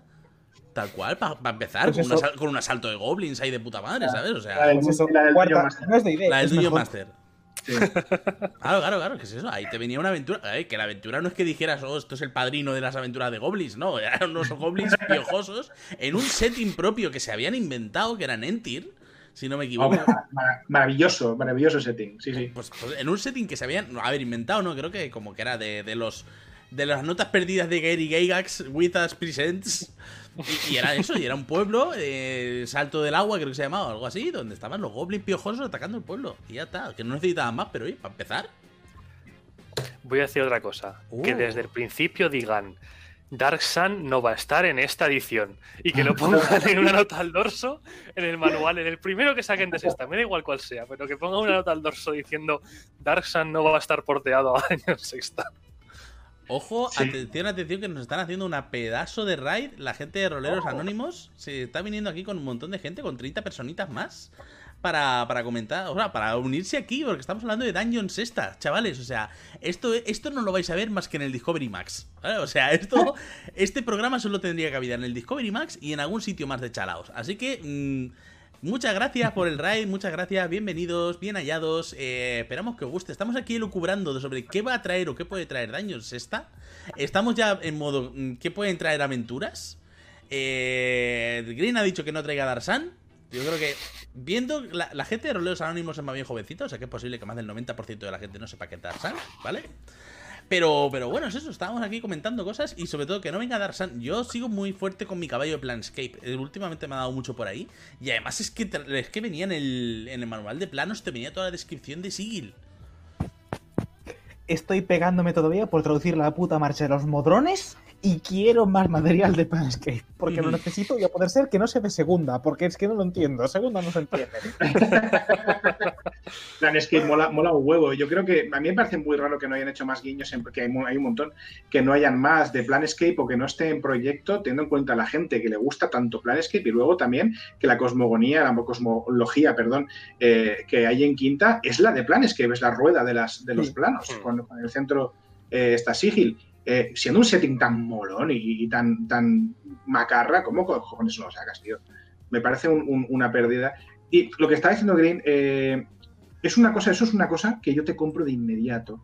En todas las los, ediciones de, de Dungeons ha habido una especie de no setting inicial donde parecía bastante claro que estaban hablando de este setting, pero no te lo explicaban en profundidad. En tercera edición fue Greyhawk, en cuarta fue el Valle de Nentir, en quinta es Reinos Olvidados.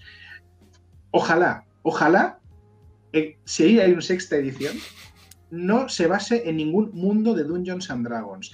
Y cuando ves lo que ha pasado con los elfos oscuros y con los orcos en Tasha, hay esperanza. ¿Por qué? Porque te los han presentado como una raza sin una inclinación concreta eh, hacia un alineamiento u otro y dejando que tú las inclines como quieras, ¿vale? Es una presentación más neutral, no basada en ningún setting concreto.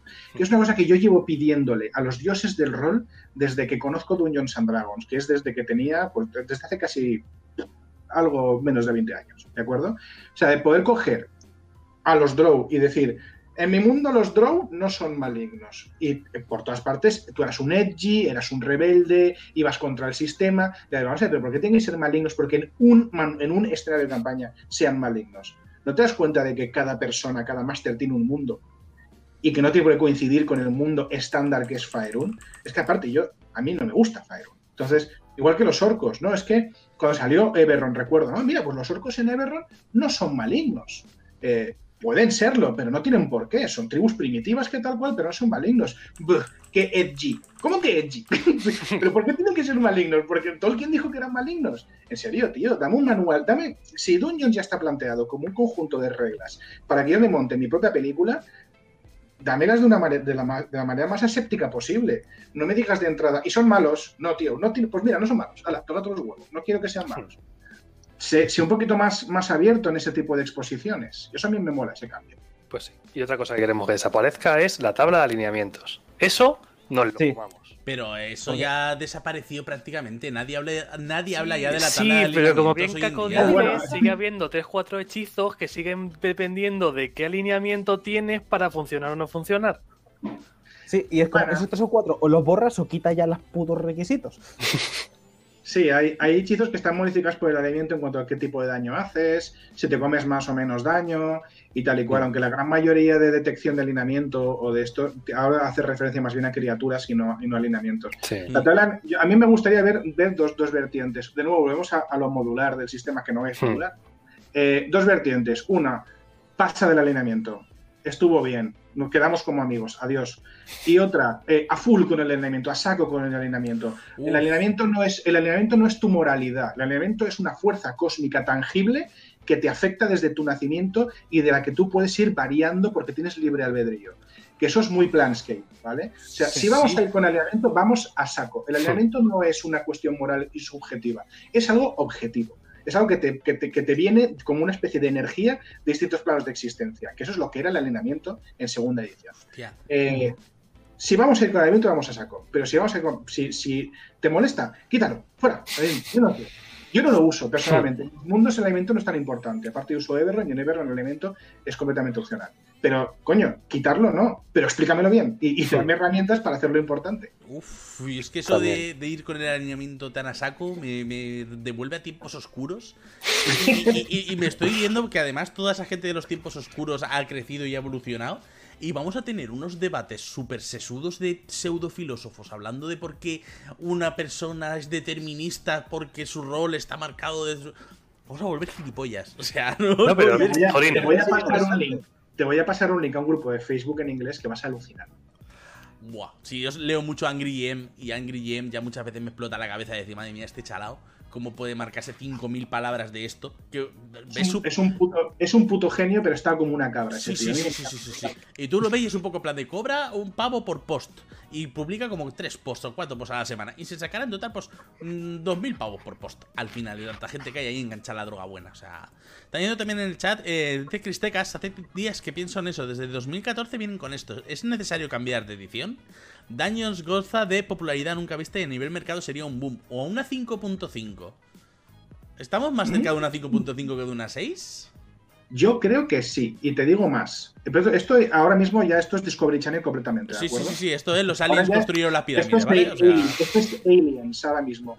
Eh, Vamos a ver, yo, yo tengo, exacto, yo tengo un, yo tengo un referente directo que, que, a mí me, me, flipó muchísimo lo que hicieron y yo creo que, que Wizard, si fuese inteligente, es lo que haría. Eh, y es el paso de Pathfinder a Pathfinder Unchained a Pathfinder segunda edición. O sea, hubo un suplemento que es el Pathfinder Unchained, que es muy bueno, por cierto.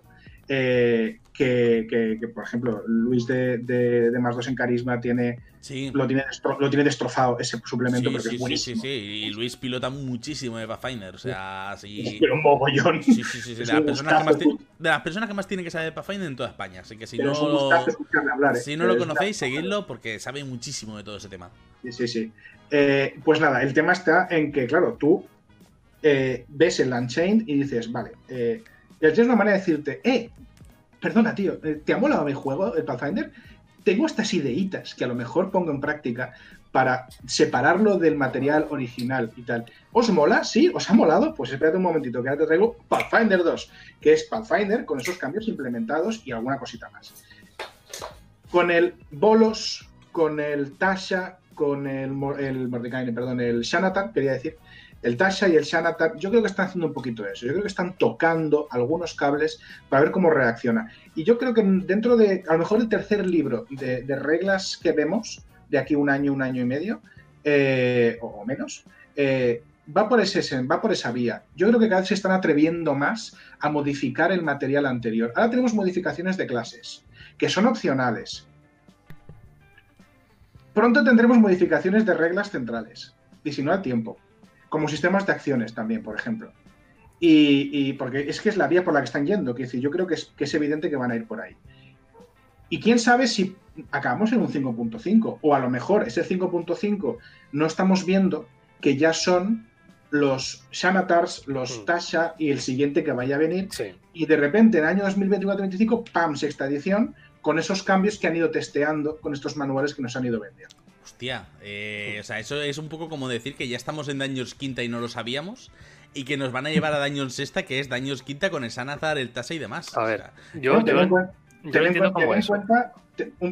ten en cuenta que, para responder a, José, ten en cuenta que eh, tenemos cada, cada mes, más o menos, tenemos un, un de Arcana con un montón de reglas nuevas que luego se supervisan y luego se, se votan en unas encuestas mensualmente. Quiere decir, a lo mejor llevamos más tiempo en el 5.5 del que creemos. Hostia, pero es que eso es muy del meme ese de del astronauta disparando los todo este tiempo, sí. sí, sí, Always Esto ya era territorio alien. Sí, sí, sí, sí, sí, sí, o sea, no, me, o sea, me parece un salto lógico espectacular. Estoy aquí palomitas me faltan. Pero es eso, o sea, estamos entrando en una 5.5 orgánica. Estamos estamos, o sea, si coges Daños and Dragons según salió en, en 2014 la, quinta edición, y la coges ahora, recién salió en tasa, ¿estamos suficientemente alejados del, juego inicial como para a lo mejor ser una revisión de ese juego inicial?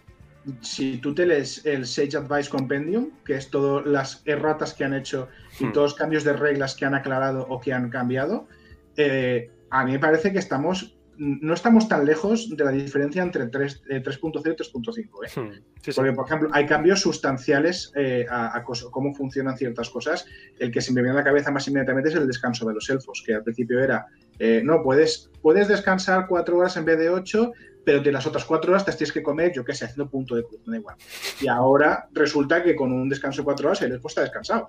Quiero decir, eso es un recule y hay un par más de ese estilo. Y reglas que se han aclarado, con lo cual no estamos tan lejos. ¿eh? Yo creo que la diferencia no es tan, no es tan grande. Puede ser, puede ser.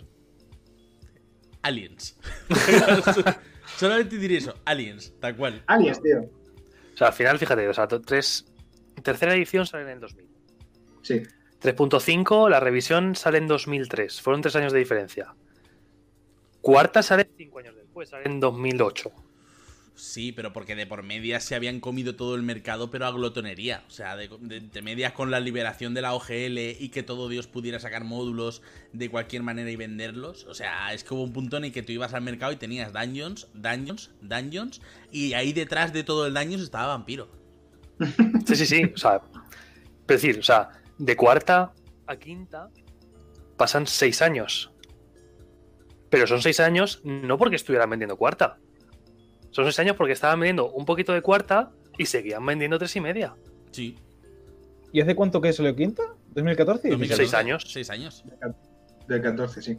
A ver, si nos ponemos teóricos, los números cuadran, ¿vale? O sea, los números cuadran. los aliens construyeron las pirámides. Estamos todos un poco en esa línea. Pero, hostia. Ah, A ver, yo, os digo la, declaración, las declaraciones en su momento, cuando empezó a preguntar, porque la gente tiene, tiene algo en el culo que les pica y no pueden parar de preguntar este tipo de cosas, eh, le preguntaron al equipo de desarrollo que, no, ¿cuándo es sexta edición? Dijeron, tete, acabamos de sacar cuarta, quinta. pero bueno, pero espérate que esta, esta edición tiene visos de durar al menos 10 años. Sí, ¿vale? justo lo estaban poniendo en el chat, tal cual. Claro, claro, o sea, los teóricos de Dungeons eh, nos quedamos con esa afirmación al menos 10 años. También hay gente que dice, quinta es la edición definitiva, está aquí para quedarse. Ni seguro no. Pero yo creo que hasta, hasta dentro de al menos dos años no vamos a ver nada. Y yo apostaría por el año 2024, yo personalmente. Me parece que, porque le da tiempo, en cuatro años da tiempo a sacar un libro más de reglas y sacar otras cosas también de testeo y tal y cual. Y aparte, el, ritmo de publicación de Dungeons es suficientemente pausado como para que no agoten el material hasta dentro de unos cuantos años también. ¿Apostáis por algún libro de ampliación de Reinos Olvidados? O sea, más allá de que hayan metido cosas de... Me refiero, ¿cómo decirlo? No tienes una guía de campaña de Reinos Olvidados como si la tenías en Daños Cuarta, que era una guía también espectacular. Tienes la guía de la Costa de la Espada, lo sentimos. Que no existe. lo sentimos. Y, luego tienes como fragmentitos, en plan de, pues en el Waterdeep te lo amplían en el Golpe de los Dragones. Eh, Chult te lo amplían en la tumba de la aniquilación. Vete tú sabe por qué, porque nadie nunca pregunta por Chult, pero era un poco como, ¿dónde metemos la tumba? Pues en la jungla, que ahí no preguntan. Dinosaurios. Sí, sí, sí, o sea, y algún chalado diría dinosaurios compro. Smithers, compro esa idea. Pero pues- ampliar reinos olvidados en cuanto a setting, en cuanto a posibilidades, en cuanto al Underdark, por ejemplo, que es algo abandonado como idea.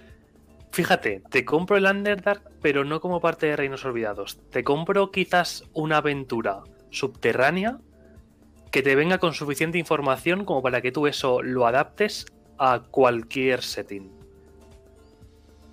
Un poco lo que ya hemos hablado de que podría ser en sexta sin un setting oficial, sino simplemente darte opciones para que tú lo, metas en donde tú quieras.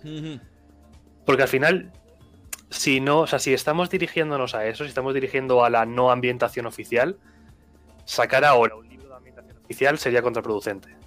Porque sería crear expectativas de que o bien les sale mal, por visto cómo está la costa de la espada, pues, o bien les sale mal, o bien les sale bien, y como les salga bien, a lo mejor cambian el rumbo y dicen, hostia, ha salido muy bien el libro de ambientación. Pues nada, libros de ambientaciones.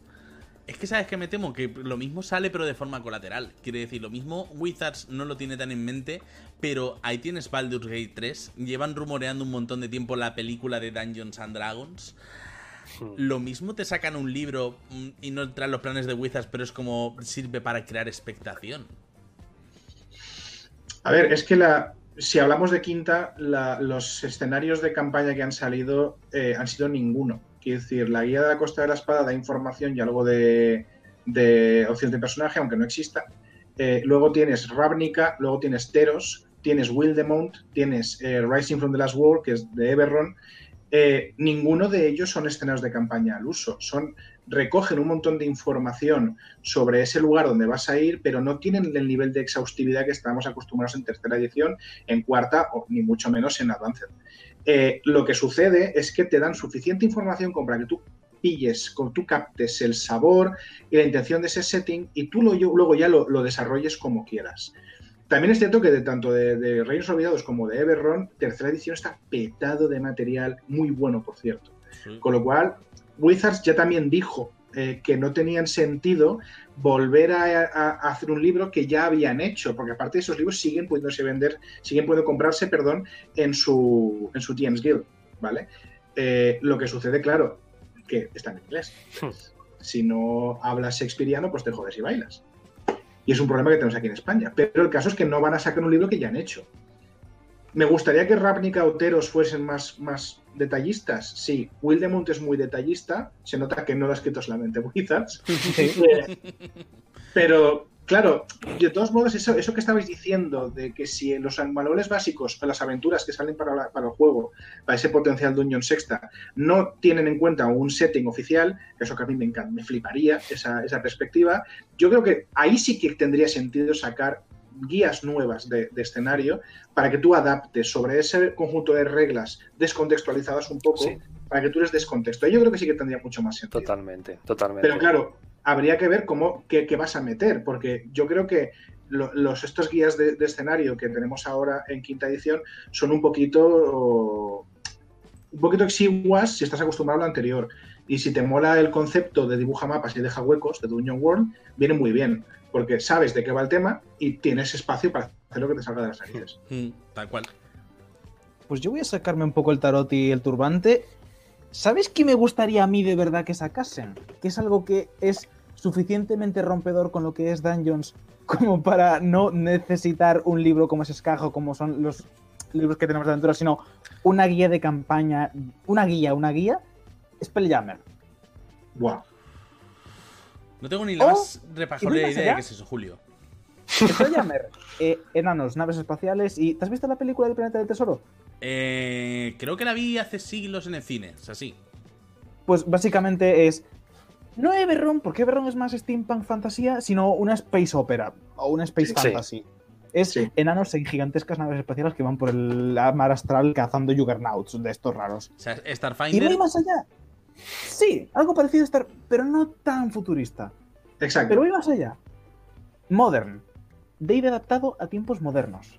Porque ya hay un de Arcana de este mismo año que es un suplemento completo para adaptar cosas a un setting eh, oficial, o sea, no oficial, pero semi-oficial, digamos, con reglas opcionales para, yo qué sé, el clérigo de dominio de la ciudad, el mago que te hackea y te instala la bola de fuego en el este, tal.